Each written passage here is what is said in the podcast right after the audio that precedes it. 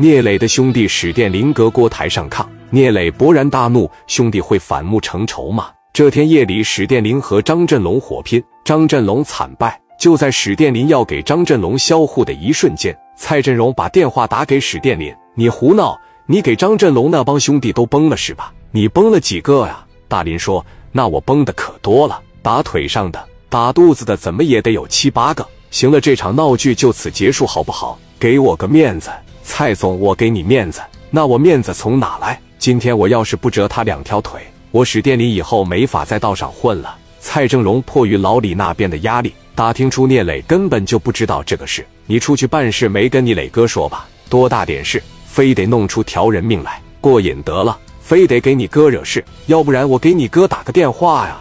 蔡总，你别，大李，你给我个面子，算我求你一回行不？你把他们放了，这个事就这么的，以后你这有啥事不用通过你哥，你直接来找我，我就给你办。史殿林打了这么一顿，确确实实也消气了。史殿林一琢磨。你说话算话，我说话算话。行了，回去吧。你都崩倒了七八个了，怎么的非得闹出人命来呀？给他们放了吧，让他们该看病看病。以后有什么事直接来找我，就不用通过你哥了。我欠你一个人情。史殿林心里边有数，是总公司的一把，欠我一个人情。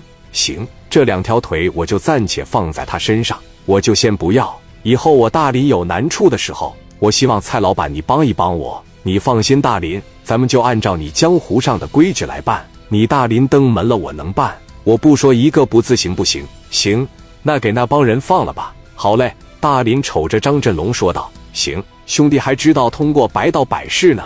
那既然蔡总亲自给我打电话了，我就饶你们一命。以后在道上见着我史殿林，给我尊重点，给我恭恭敬敬的听着。再有下一回，别说是蔡正荣给我打电话，就是董事长给我打电话。”我一样不给面子，听明白了吗？滚！就这个时候，张振龙还是不服，在那盯着他。操！大林说：“赶紧滚，再不滚，把腿给你打折。”互相搀扶着，这就走了。史殿林就领着这帮兄弟喝酒去了。那边车上开始捧了。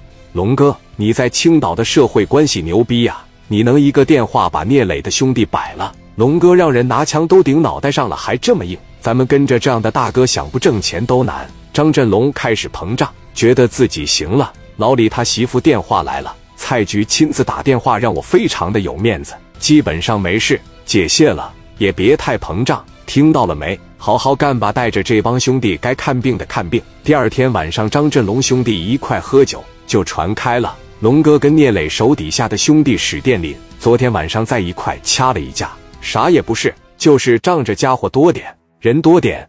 龙哥以后才是青岛的大哥大，以后才是青岛社会方方面面当中的统治者。什么史殿林，昨天你是没见着，接着一个电话，吓得脸都绿了。乖乖的叫龙哥你走吧，以后我再也不敢打你了。知道谁亲自给打的电话吗？是总公司蔡局长。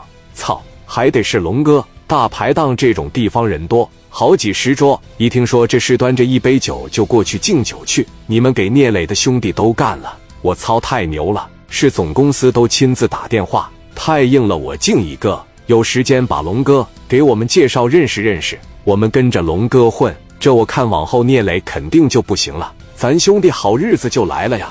咱就跟着龙哥好好混。什么聂磊、四大金刚都是面团捏的纸老虎都不行。来来，干了！这种事就越传越离谱，就越来越大。张振龙这边飘飘然了，很多做生意的老板找他。电话一个接一个，接下来几天越传越离谱，开始说给史殿林干了，再后来都说给聂磊打跪下了，给聂磊打哭了。